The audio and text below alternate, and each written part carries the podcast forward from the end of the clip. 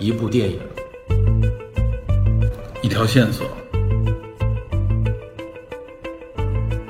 带您探寻电影中的科学与知识内核。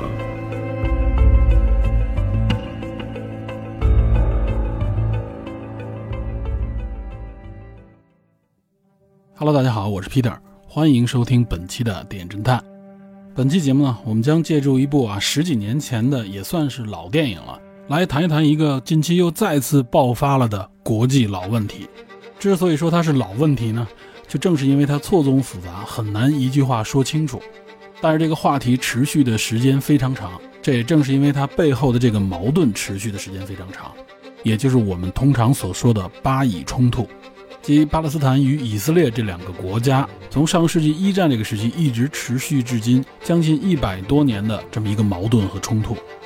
那么这部相对来说的老电影呢，就是由斯皮尔伯格导演所拍摄的，在二零零五年上映的一部根据真实历史事件改编的政治惊悚题材影片《慕尼黑》。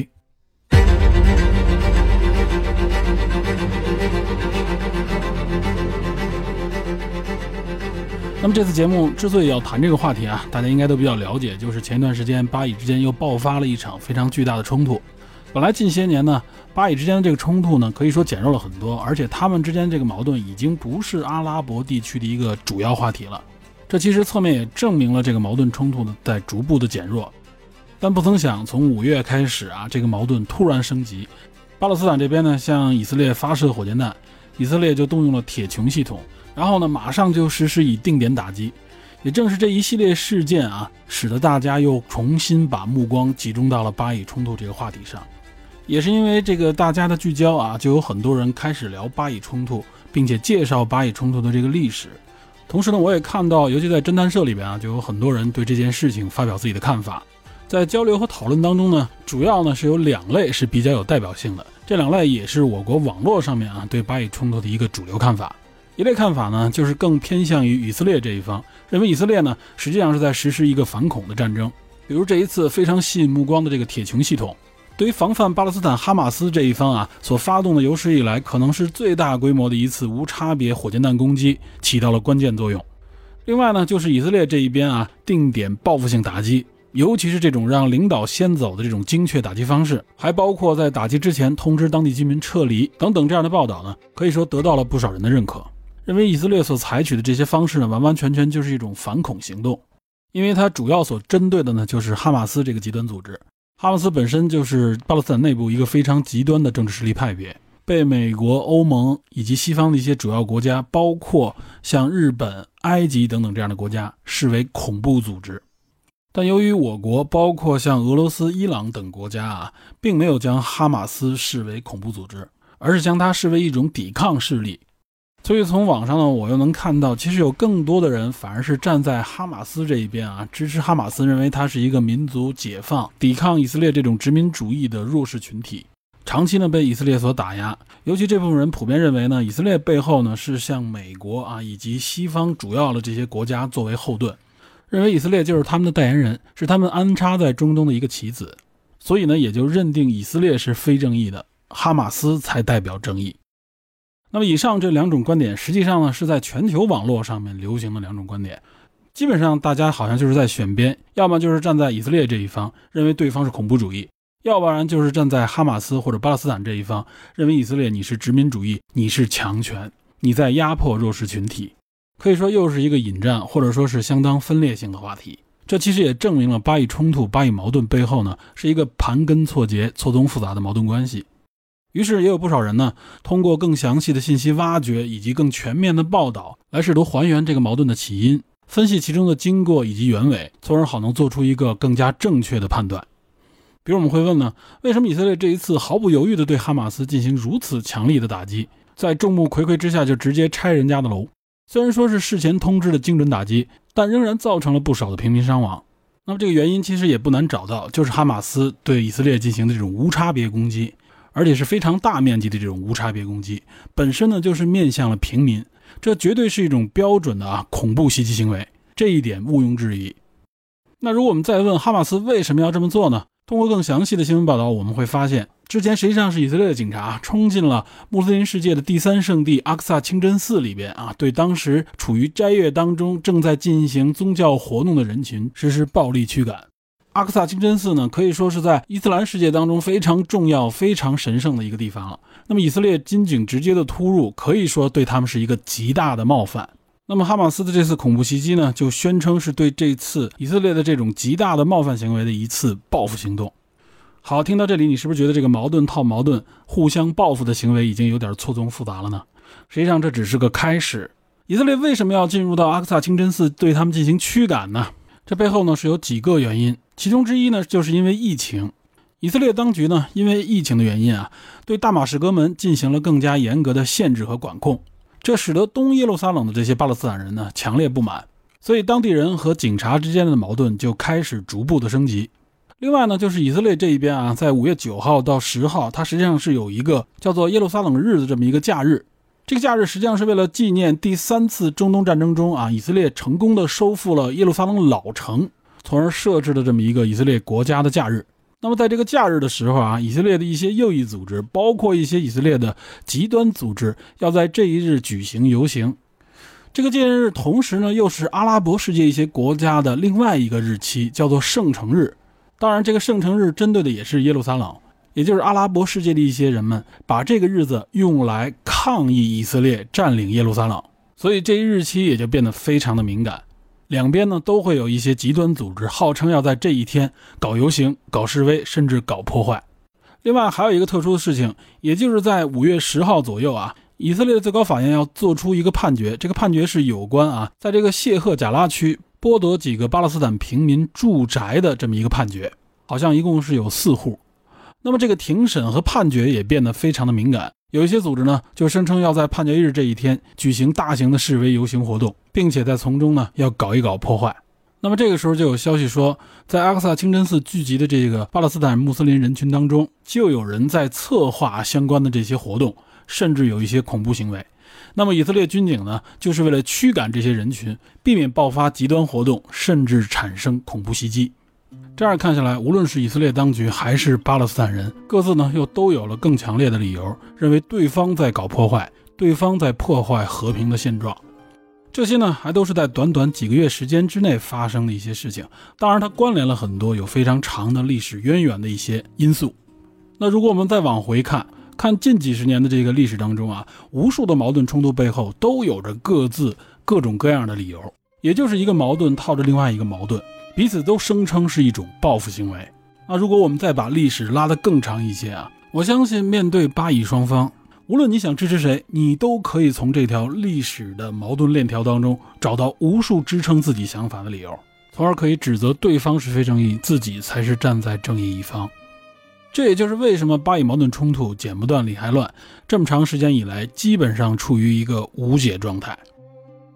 因此呢，我就想借节目的时间，也来谈谈我对巴以冲突啊，对这个相关话题的一些自己的看法。在这里呢，首先要声明的是，我并不是想选边去支持以色列或者支持巴勒斯坦。说实话呢，我也没有能力在这个节目当中帮你分析清楚到底谁对谁错，我们应该选择支持谁。而是我觉得呢，这里边其实错综复杂的矛盾，层层矛盾之下呢，有很多有关历史啊、政治啊、宗教相关的一些内容和信息，值得我们去研究，值得我们去了解。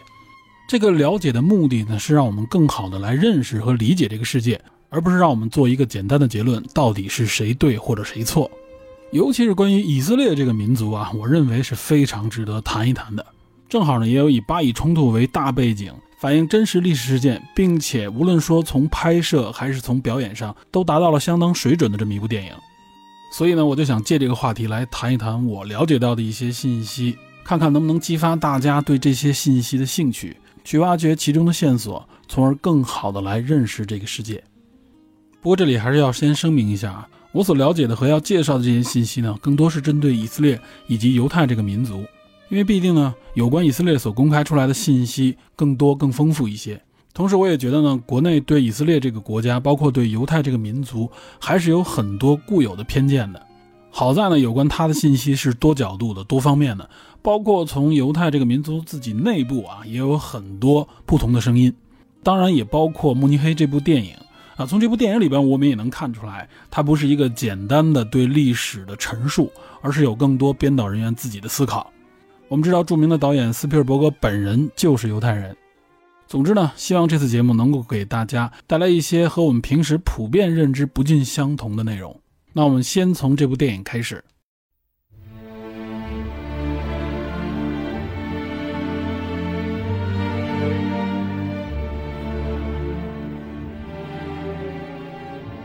慕尼黑这部电影呢，是二零零五年的年底上映的，在第二年，也就是零六年第七十八届奥斯卡电影评选当中，此片呢获得了最佳电影与最佳导演的提名。那么这个提名呢，也证明了这部电影在当年的分量。不过最终啊，获得最佳影片呢是《Crash》撞车，然后当年的最佳导演就是拍摄《断背山》的李安。慕尼黑其实还获得了当年最佳改编剧本的这个提名。但是呢，也没有获奖。再加之它所涉及的这么一个政治历史题材啊，所以这部影片的影响力，尤其是在国内的这个影响力啊，就相对来说比较微弱了。目前呢，在豆瓣上的打分人数有三万多，得分是七点八，可以说是相对来说比较小众。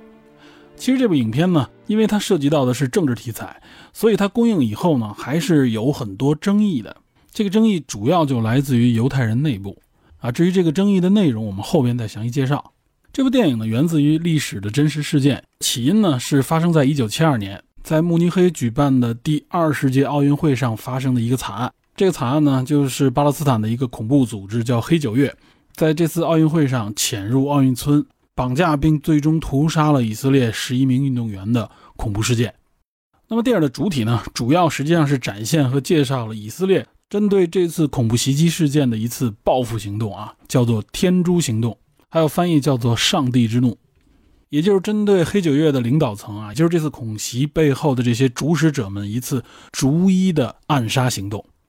要注意的是，这部电影的剧本是改编自加拿大作家乔治·乔纳斯所编写的《复仇：以色列反恐小组的真实故事》一书。那么，据乔治·乔纳斯的介绍，他这本书呢，实际是采访了一位摩萨德的前军官，这个军官本人呢，就参与了这次天谴行动。从而他也就成为了这个故事中的主角，在电影当中由这个埃里克巴纳所扮演的这个艾夫纳。埃里克巴纳呢，我本人印象还挺深的，主要呢他参演过像《黑鹰坠落》、李安那一版的《绿巨人》，包括还有和布拉德皮特合演的那部《特洛伊》，以及那部很神奇的《时间旅行者的妻子》，他就扮演那个时间旅行者。阿里克·巴纳呢，在电影屏幕当中所塑造的角色呢，基本上都属于那种啊比较平静、比较深沉的这样的角色，同时感觉也很有头脑。所以呢，斯皮尔伯格选定他来扮演这么一个低调坚韧的特工队长形象，还是非常合适的。另外，本片里边还有几个演员也需要简单介绍一下，比如丹尼尔·克雷格也是小队当中的一员。丹尼尔·克雷格实际上在零五年呢就已经接拍了《皇家赌场》，从而成为最新一任的零零七，一直持续至今。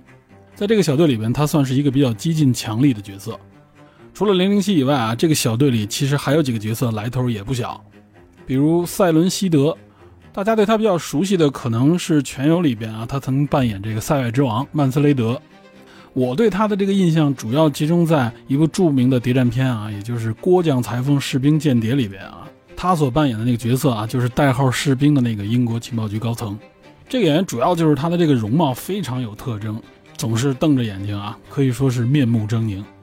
在这个小队里边，这个角色主要负责的是策应和打扫战场，也就是做这个收尾工作。同时，这个角色城府比较深，疑心也比较重。在影片当中，他实际上对上级的一些命令是有一些自己的质疑的。另外，小队当中啊，还有一个角色也要单独介绍一下，就是那个所谓的炸弹专家。其实他的工作呢是做拆弹，执行任务之前是从来没有制作过炸弹的。扮演他的这位演员呢，叫做马修·卡索维茨，是来自法国的一个著名演员。他在《天使艾米丽》里边就扮演那个艾米丽的男友，也就是检修自动证件照相机的那个职员。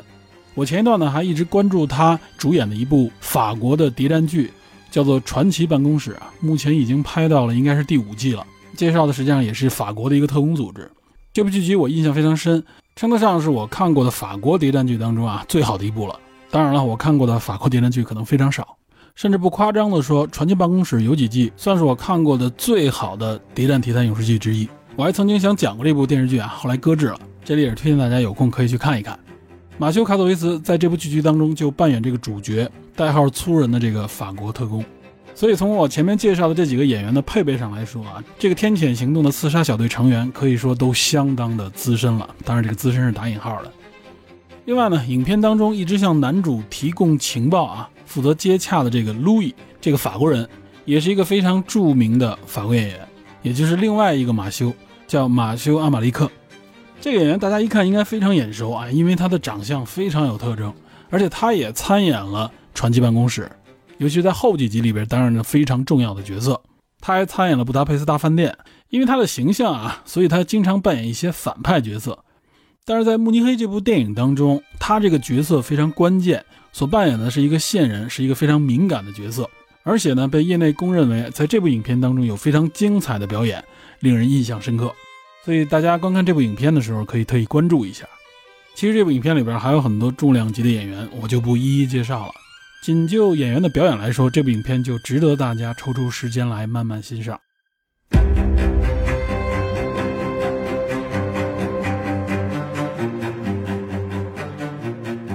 前面我们介绍了这部电影主要内容所描写的呢，就是以色列针对黑九月所制造的这个慕尼黑惨案所展开的这个报复行动。也就是天谴行动啊，又称作上帝之怒。那么关于这个报复行动的起因，也就是慕尼黑惨案呢，它实际上是穿插在这部影片的整个情节当中。影片比较详细的展现了黑九月的这八名恐怖分子是如何潜入到奥运村，如何劫持了以色列运动员作为人质，然后呢，通过和德国警方的谈判，妄图通过两架直升机将人质带走。结果在机场遭遇了德国警方所展开的这个营救行动，在交战中最终杀死了全部以色列人质，恐怖分子呢则是五人被击毙，三人被逮捕。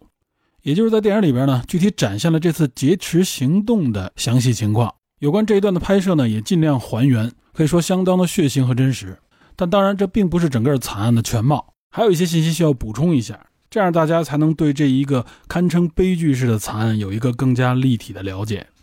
首先呢，说起这个七二年的第二十届奥林匹克运动会，这是德国呢继一九三六年以后啊第一次举办奥运会。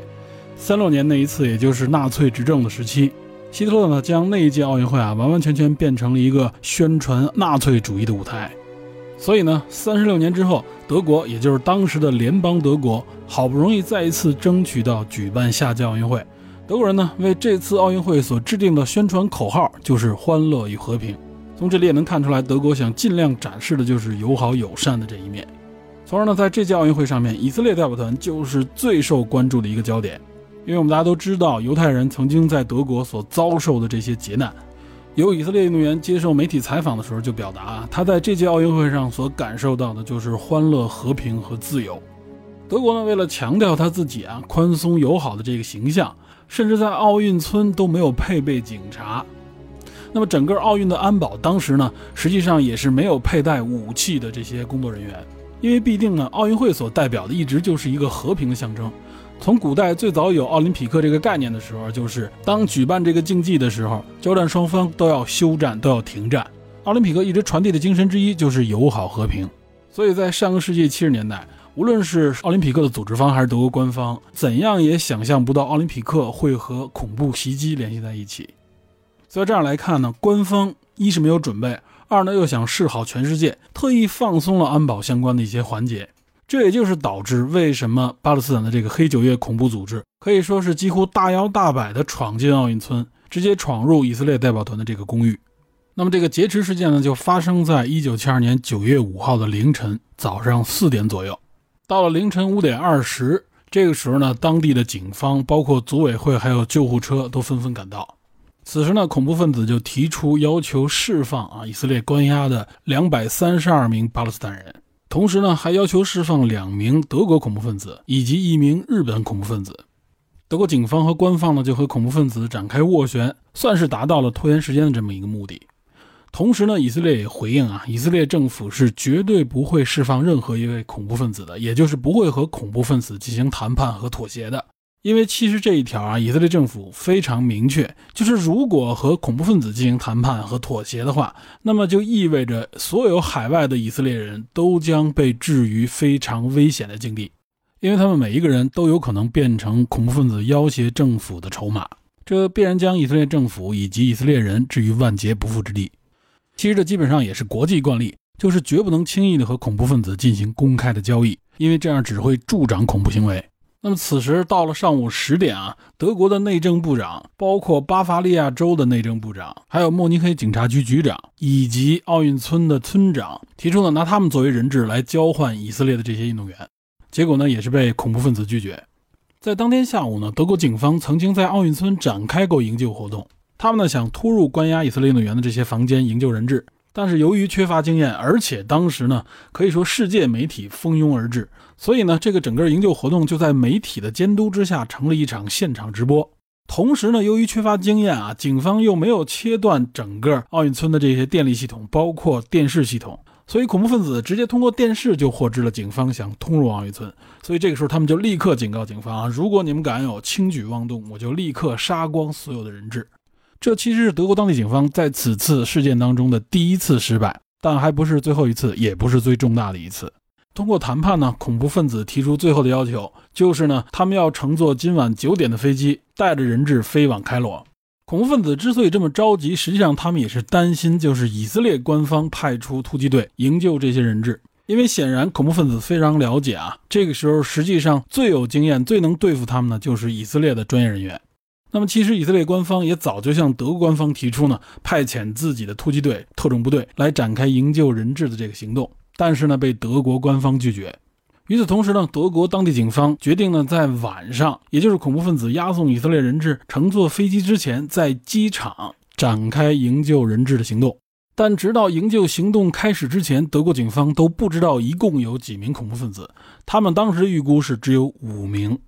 所以呢，他们在当地机场只准备了五位狙击手，说是狙击手，实际上呢就是警方里边啊枪法比较好的警察。因为当时巴伐利亚州的这个警察根本就没有所谓的反恐部队，也更没有什么狙击手。当时的联邦德国啊，只有边防军才配备狙击手。但是呢，德国宪法明确的要求，在和平时期，德国境内呢是不允许使用德国的武装部队的。所以呢，当时也不可能调配德国边防军来协助慕尼黑警方。因为就算是调配，这个协调和扯皮也会拖很久，很有可能就错失营救的时间。那么仓促之下，干脆还是德国警方自己来吧。因此呢，这次德国警方的夜间营救行动可以说是一次彻头彻尾的教科书级的失败行动。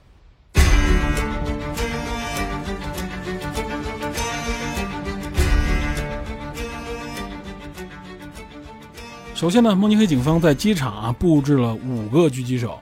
其实这五个狙击手啊，只是端着狙击步枪的警察，他们压根儿也没有受过专业训练，只是可能枪法还不错。之所以配备五个狙击手啊，也是因为他们得到的情报认为只有五名恐怖分子，所以呢，一人盯一个。直到恐怖分子在机场出现的时候，才发现实际上呢是远超五名，一共呢有八名恐怖分子。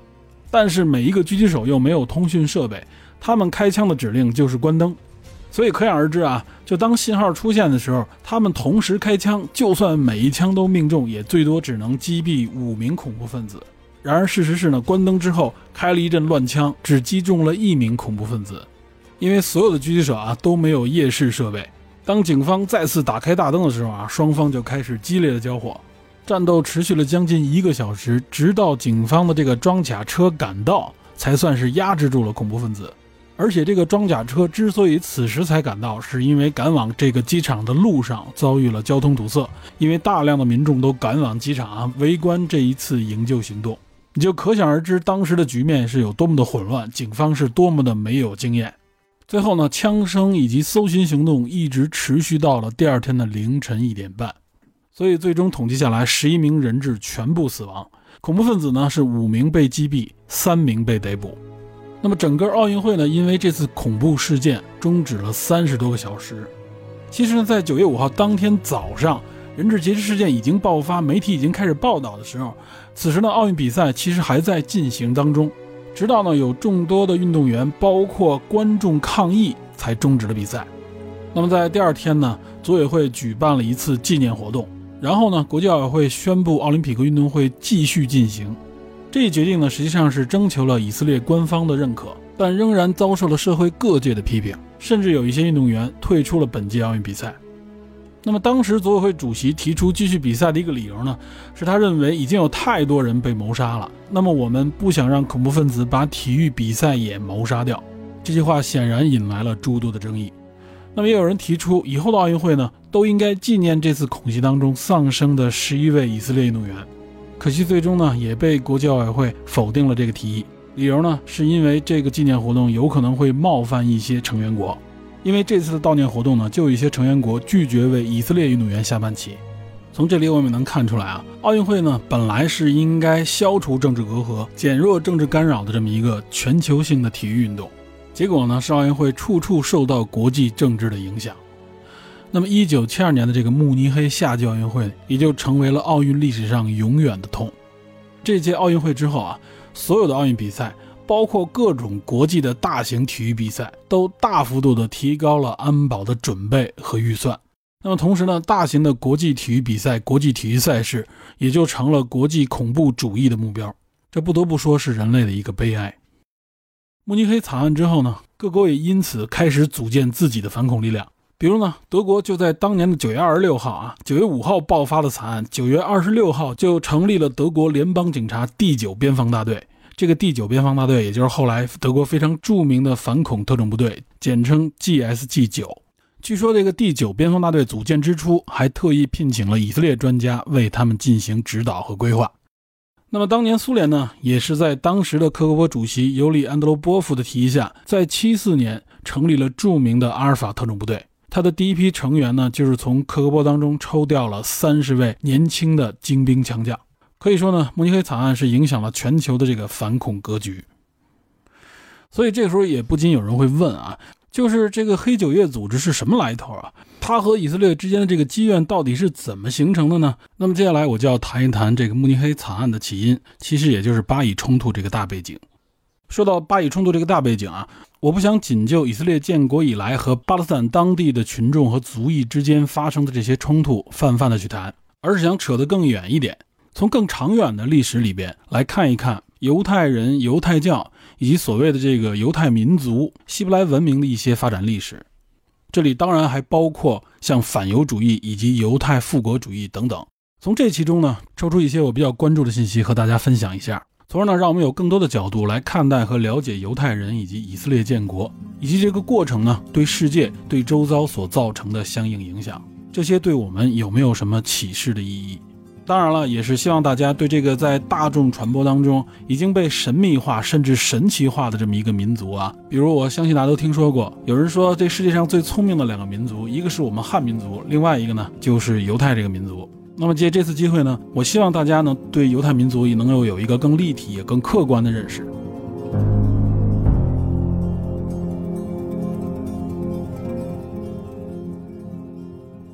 首先谈到犹太人。以目前的世界上的一个大体统计，全球差不多有一千三百到一千八百万犹太人。那么犹太人也广泛分布在全球的各国和各地。我们通常呢喜欢把犹太人叫做犹太民族，但是在全球的这个范围内啊，在世界的这个话语体系里边，犹太人更多的是指向一个族群，而不是通常意义上的民族。它呢更偏近于一个种族概念，而非民族概念。一般情况下呢，我们是民族，是有一种文化、地域甚至血统关系的这么一个范畴。至于犹太民族呢，实际上是一部分犹太人随着近现代的这个社会文明的发展，尤其是民族主义的这个兴起，而重新定义建立起来的这么一个犹太民族的概念。那么通常情况下，犹太人自己是如何来定义谁是犹太人呢？他实际上基本上是根据犹太教的这个律法。所谓犹太人，是一切皈依犹太教的人。以及由犹太母亲所生下的人，这里边他认的是这个母亲这个血统，因此从这里我们能看出来啊，就是犹太教成为了一个非常重要的定义与关联的纽带。这也说明犹太教是犹太这个族群当中非常重要的一个基础。这一点其实就和我们自己的这个啊所谓中华民族文化传统有一个非常大的区别，也就是宗教在这其中起到的作用。我们了解所谓的西方世界也好，或者说我们了解犹太这个民族这个族群也好，其实宗教呢在这里边是一个特别重要的依据和抓手。我记得我们节目之前有一期啊，在聊欧洲相关的文化内容时就提到过，如果想真正的了解欧洲，你就必须要了解宗教，尤其是基督教，因为他们叫做基督教文明。如果对宗教、对基督教没有一个比较立体、客观的认识的话，我们对欧洲整个的文化文明的发展就会有很多的误区，就会有很多的误解，有很多地方看不明白。那么犹太教之于犹太人就更加是如此，而且对于基督教来说，犹太教实际上是它的源头，所以了解犹太教就对我们有更大的意义。因此，接下来呢，我就打算先从犹太教入手。让我们来了解一下这个宗教的同时呢，更好的来了解一下这个民族以及相关的历史。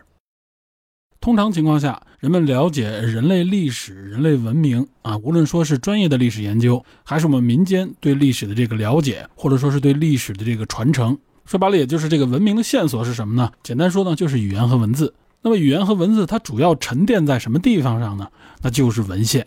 所以，研究人类文明历史啊，我们一定是要有文献作为基础的。当然了，也有考古学啊，相当其他一些科学作为证据、作为支撑。再加之社会当中习惯习俗啊，一些民间的传承，这样呢，我们就会对历史有一个相对更加靠谱、更加立体的认识。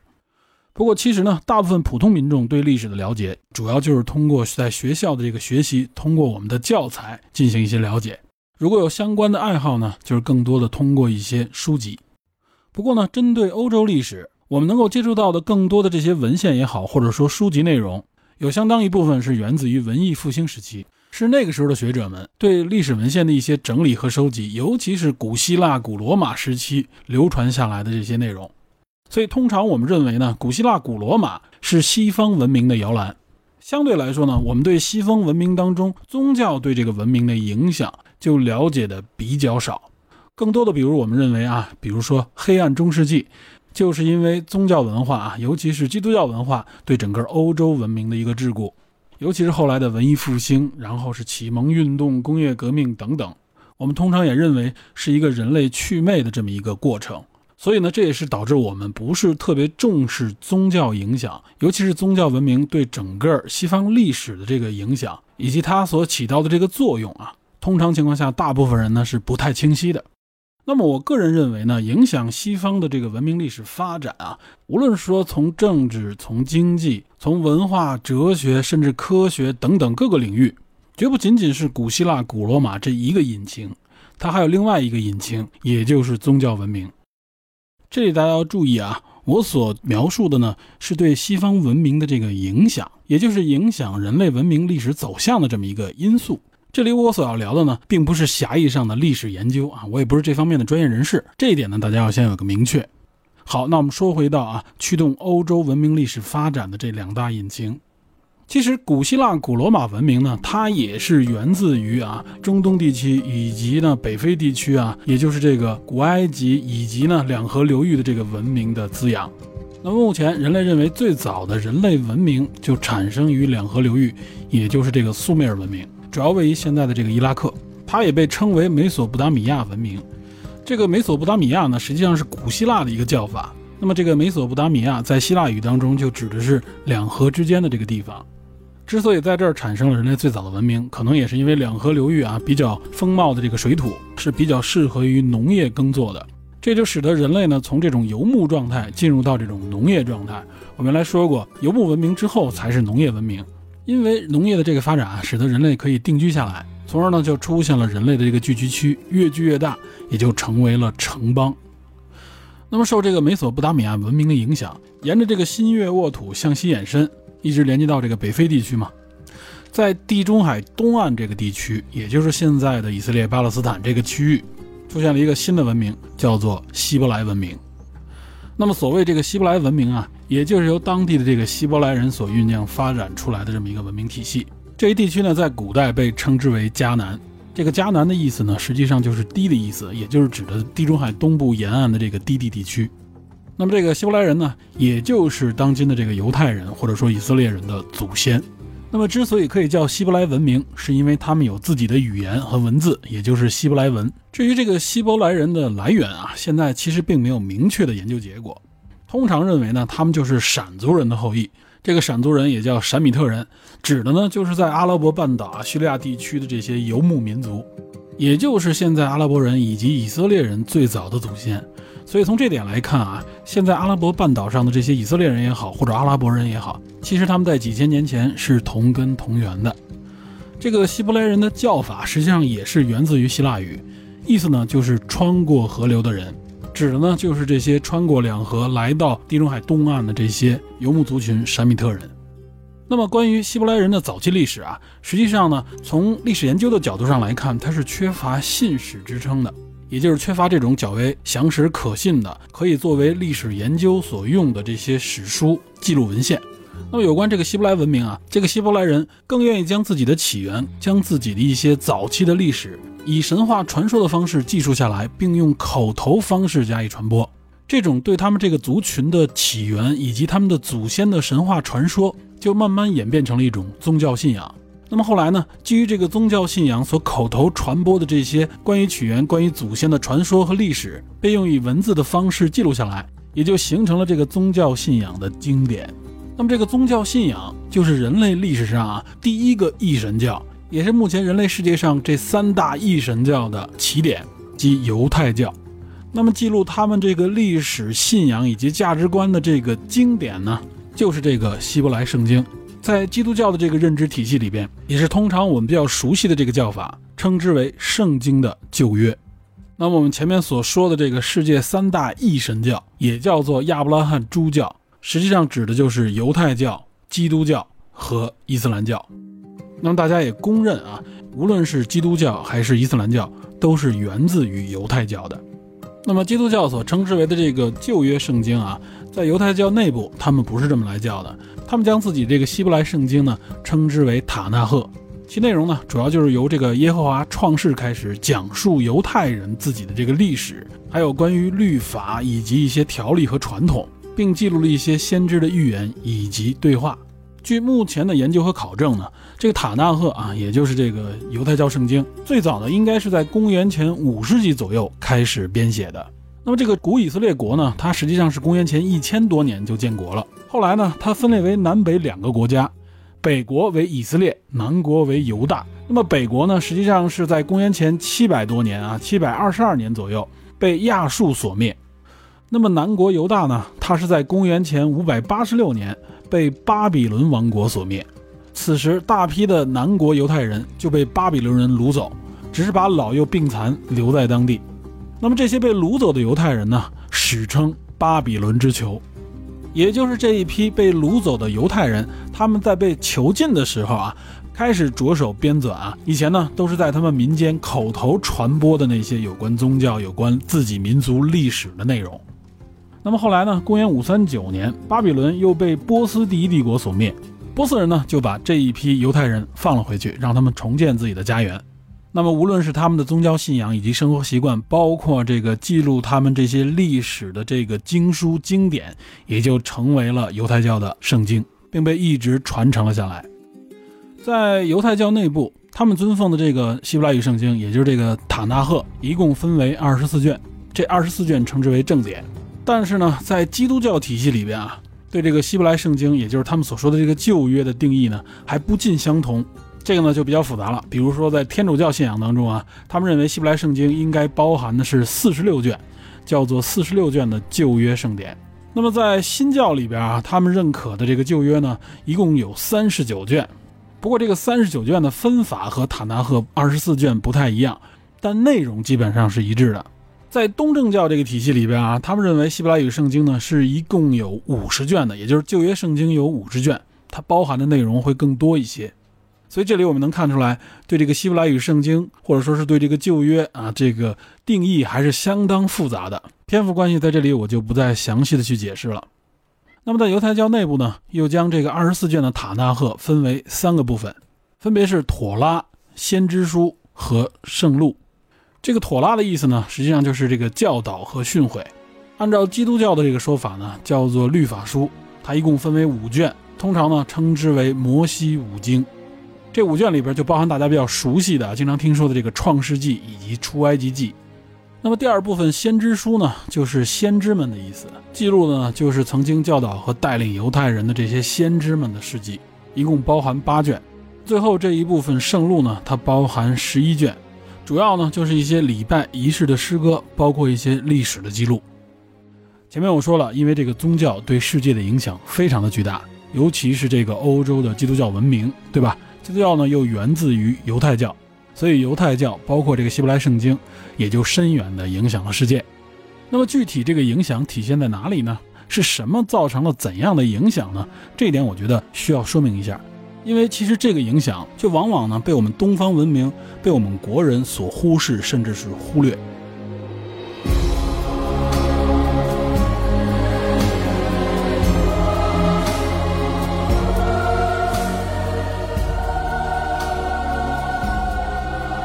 那么这个巨大的影响，我认为主要有两点，而且恰恰是这两点被我们忽视了。有关这两点，实际上就在希伯来圣经当中体现出来，而且是非常重要的位置。同时，这两点呢，也是在基督教当中非常明确、非常重要的。它这个具体内容，实际上我相信大多数人都听说过，它就是来自这个摩西的十诫。这个摩西十诫呢，也就记录在希伯来圣经，同时也是旧约圣经的这个出埃及记当中。而且我相信不少人对这个故事多少有一点点了解。我在这儿简单介绍一下，在旧约里边，它是这么记录的，也就是摩西呢，经过艰苦跋涉啊，带领这些犹太人已经渡过了红海，来到了西奈山之下。这个时候呢，摩西呢是心力憔悴，他呢独自上山，希望能够得到神的启示，也就是祈祷上帝给他一个启示，给他指明方向。这个时候呢，就是大家比较熟悉的那个故事了。上帝呢向他颁布了这个十诫和律法。那摩西在上山之前呢，就和他带领的这些犹太人说：“说你们要等我，我可能会上去一段时间。在这段时间里边，你们要耐心的等待，要相信上帝的这个指引，不要背离我们的这个信仰。”然后就登上了西奈山。这一去呢，实际上就是四十天四十夜。因为摩西并没有说明自己要上去多长时间，他也不知道。所以呢，这四十天时间以来啊。底下的人一开始是耐心等待，但随着时间的推移，就开始出现了质疑和疑问。摩西实际上带着这些犹太人啊，已经走了好几十年，应该是四十年才到达这里。他可以说是当时犹太人的这个指路明灯。但是呢，去了这么久没回来，大家就开始嘀咕了。此时呢，就有人对摩西一直传播的这个信仰，一直讲述这个耶和华，提出了非常大的质疑，就开始呢寻找别的信仰，别的这种精神依托。有人就逼迫这个亚伦啊，打造了一只金牛犊，也就是呢用金子铸造了一个金牛犊的形象，然后呢把他奉为神明进行崇拜。摩西呢实际上是在山上最终呢见到了耶和华，并且呢和耶和华立约，耶和华呢就将他的这个十诫律法用手指刻在了石板上，应该是两块石板，然后呢让摩西带下山来。摩西一下山，看到他所带领的这些犹太子民怎么突然开始崇拜起一只金牛犊了。这不仅违背了对上帝的信仰，而且呢，还做了一个非常具象的崇拜之物。所以摩西一怒之下呢，就将这个刻有世界的石板砸碎。摩西呢，就训诫并惩罚了这些改变信仰的犹太人，并且捣毁了金牛。后来呢，请上帝再一次颁布了十诫，并再一次刻在了石板之上，然后就将石板放置在了一个存放石板的柜子当中。这个柜子呢，也就是这个著名的约柜。也有人称它为法柜，这个约柜呢，也是一个非常著名的圣物。那么，为什么说这个摩西十诫极为重要呢？而且其中呢，还蕴含了两个极为重要的核心思想，这两个思想也是基督教重要的精神内核，同时也深深地影响了全欧洲、全世界。那我们首先看一下十诫里边所包含的内容。它除了啊强调自己是一种一神教，要信仰我这个唯一真神，并且呢要求信众不可以谋杀、不可以偷盗、不可以奸淫掳掠等等等等这些基础的道德约束之外，他还强调了一个我认为非常重要的内容，就是他要求呢不可以为他立像，就不可以为这个神立像，同时你也不可以立一些其他的人或物当做偶像来崇拜。这里实际上是在强调一种什么呢？就是不具象崇拜，也就是一种不及物的崇拜。这一点啊，在当时这个大的人类环境背景下来说，实际上是针对以前的这种多神教的。前面我们说的这个美索不达米亚文明啊，它那个时代呢，两河流域啊，人们那个时候的宗教信仰是什么呢？实际上呢，就是多神教。其实这个多神崇拜，我们结合一下那个历史背景分析一下，也就能够明白为什么。也就那个时候的人类呢，实际上是靠两河流域啊这个河水的灌溉，才成为了一种啊农业文明社会。那么在这样的一个农业文明社会当中啊，这个河水本身它实际上呢是有周期性的要泛滥的，也就是会发生这种水灾、水患，这属于自然灾害。而且呢，隔若干年可能就会出现这种大洪水。所以呢，在这样的一个自然环境的大背景之下，那个时候的人类啊，说白了就是靠天吃饭，靠地吃饭嘛。所以发生这种自然灾害的时候呢，人类对这种自然灾害就体现出了一种无法对抗、非常无奈的这种弱小的感觉。所以这个时候呢，就寻求某种信仰来支撑自己的这种心理和精神。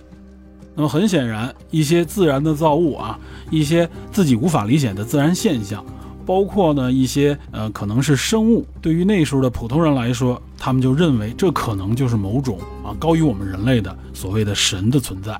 所以呢就出现了这种多神教啊，可能信奉某种自然现象，信奉闪电，信奉太阳啊，甚至信奉某种自然植物、动物等等都有，这也是一种非常正常的现象。但也正是这种多神信仰呢，就造成很多人都可以随意的就塑造某种神灵、某种形象。只要有一定的野心啊，出于某种目的，就可以塑造某个神。能够塑造神、塑造信仰之后呢，他也就能获得更大的这种社会威望和权力。其实呢，在人类进入现代文明之前啊，宗教本身就是一种政治形式，同时呢，也就拥有了一种最大的政治权力和影响力。那么这样一来呢，这个社会就非常的紊乱啊，就是各种怪力乱神。所以说呢，此时异神教的出现啊。对于当时那个年代来说，是一个非常巨大的翻天覆地的变革。那么，异神教对于几千年前的人类社会来说，也是一个相当领先的一种宗教信仰思想理念。他的这种塑造唯一真神啊，然后呢，不搞任何的及物崇拜，不可以以任何形象来代表他的这种方式，实际上呢，是体现了一种啊，神绝对高于人，并且呢，不与人为伍的这么一种理念。你们谁也不可以代表我，不可以塑造我。这背后的意义是什么呢？实际上是将神和人画了一条清晰的界限，强调神的绝对神圣性。归根结底，它真正的意图是什么呢？就是对人的一种限制。因为非常清楚，人本身是不可测的啊。随意一个人，随便某种想法，你又不可证伪，他就随意的可以塑造某种神灵。那这样社会岂不是乱了？所以说，这种核心思想对当时的这个人类社会的发展是有非常积极的推动作用的。它等于是约束了人，并且约束了信仰，并且后来延伸到基督教啊，他们强调的是什么呢？是强调的君权神授。什么意思呢？就是人的这个最高权力啊，是高不过神权的。那么你君权啊，也就是人的这个最高领袖，你的权利是谁授予的呢？是神授予的，不是某个人授予的。不是某个小群体授予的，而是绝对的这个神明、唯一的真神所授予的。这体现的是什么呢？也就是对人的这个权利的一种制约啊。这个权利指的就是 power，就是那个力量。这也就意味着呢，将神权或者说是将教权和这个王权彻底的分开，同时说明呢，主权不在于人，主权在于神。那么在古代的以色列国啊，他就将这个政治权力又彻底的进行了一个划分，它分为三个权力，等于将神权，也是将教权也做了一个分拆。它分为什么呢？叫做先知权、祭司权和王权，这样的一个三权分立的权力体系。那么祭司实际上代表的是人，代表的是普通人，他呢是将人的这个需求传递给上帝啊，通过祭司的这种形式。那么君王实际上呢是代表神的权利啊，也就是他是代为神来执政的，来把神的这个所谓旨意呢传递给民众。那么先知是做什么的呢？他实际上呢是来解释这些神权的，解释这些神的旨意的，也就是神的这些旨意呢要通过先知进行更详细的解释并传播给人们。这个旨意说白了就是律法，就是法条，就是规定。那么这里先知和祭司呢，就是对教权的一个分割，同时呢，王权和教权之间又有一个非常明确的分割，所以这个先知权就类似于现在的这种立法权，那这个祭司权呢，实际上就类似于司法权，就代表法院啊，毕竟他是将人的这个需求向神来传递嘛，这里就包含了各种各样的，比如说纠纷啊、问题啊，要向这个神明来请教，那么先知呢，实际上是将神的这些啊约定的立法。这些法条解释给民众的，实际上呢就是定义这个立法。所以说，先知是立法权，祭司是司法权，那么王权那就是行政权了。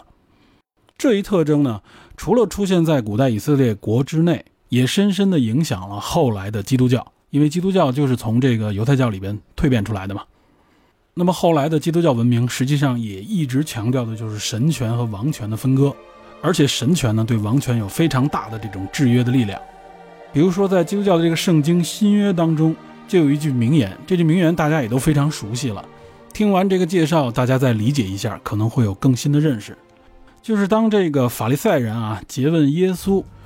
如何处理神与罗马帝国的关系的时候啊，耶稣是这么回答的。他说呢，凯撒的物当归为凯撒，那么神的物呢，当归给神。这句话呢，也就是后来我们广为流传的“凯撒的归凯撒，上帝的归上帝”。在这里实际体现出来的也是一种权力划分、权力分割的意思。这也是很多宗教学者，包括一些历史学家们认为是当代西方的这种教俗分离政治体制的宗教来源。好，这里边我首先说明的是，西方文明当中，或者说基督教文明当中啊，这种权力划分、权力分割的精神思想来源于宗教的这么一个思想内核，这只是其一。那么另外一项，我认为也极为重要，是什么呢？也就是契约精神。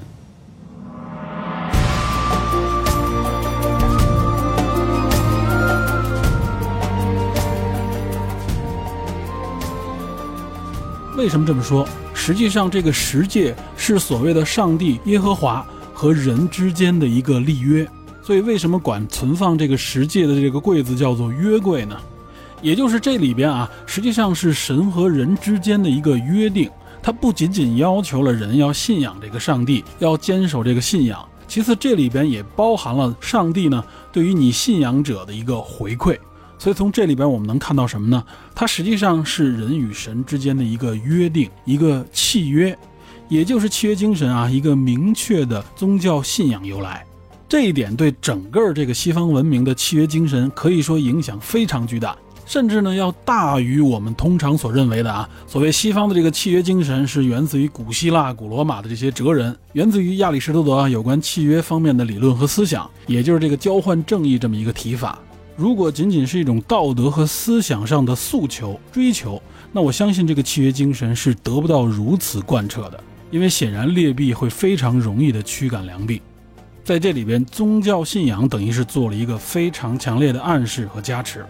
也就是人人与神立约。从立约的这角度上来看啊，神与人实际上是平等的，也就是尊重约法的这样的思想，深深植入了犹太教以及犹太文明。同时呢，也就传承到了基督教文明，也就影响了整个欧洲。所以，我们看前面的这种权力划分、以权力约束和契约精神，实际上也就是西方的这种自由、民主、法治的思想根基的宗教来源。而且呢，我认为这个来源是绝对强于啊古希腊、古罗马的这种思想来源的。也正是因为宗教的影响，才使得它呢非常自然、非常持续地融入到啊西方社会的各个层面以及绝大部分人的这个思想之中。那么至于文艺复兴，包括启蒙运动，包括工业革命、科学革命啊等等，它更多的呢是先从学界开始的，它影响的是这些思想领袖、这些学界的领袖。由于呢它具有这种非常强烈的祛魅的属性。啊，尤其这个祛魅针对的就是原来中世纪啊长久的这种所谓宗教统治时期，包括其中还有宗教改革等等原因，所以呢有意无意的弱化了宗教在这方面对人的这种影响。这也就是为什么我说东方文明或者说是我们国人很多人忽略或者说忽视了宗教的这个影响。追根溯源，实际上这个影响的源头源自于哪儿呢？应该就是源自于犹太教。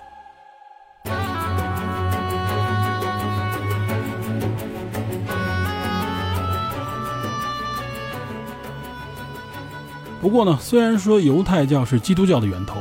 但从前面我们所说的关于旧约的这个记录内容本身呢，基督教就有一些和犹太教定义的不同的地方。在这两个宗教当中，尤其是对于犹太人耶稣的这个定义，它起到的作用以及它的意义，在犹太教和基督教之间就产生了非常巨大的分歧。当然，类似的分歧还有很多，导致两个宗教呢，从思想和内容方面。就产生了一些矛盾，这些矛盾呢，逐渐演变为冲突，最终逐步升级啊，慢慢就产生了反犹主义。这个反犹主义呢，也随着宗教的传播，从整个欧洲传到了全世界。实际上，它也就是犹太人这两千多年以来悲情历史的一个根源。那么有关犹太人的这个大流散，以及长时间的被妖魔化、边缘化，包括后来所产生的这个犹太复国主义，也都源自于此。那么由于时间关系呢，我将这些内容呢放到下期节目当中再跟大家详细的介绍。除了反犹主义与、犹太复国主义，也还会相对详细的介绍一下这个以色列的建国史，所以也肯定会涉及到啊著名的这五次中东战争。当然了，这也就会牵扯到巴以冲突、慕尼黑惨案以及后来的天谴行动。希望呢，通过这些内容，我们能够对以色列、对犹太这个民族有一些更加深入的了解和认识。从而有可能去去除我们一些对这个民族的神话或者妖魔化的视角。好，感谢您收听本期的电影侦探，请您持续锁定本节目，我们下期再见。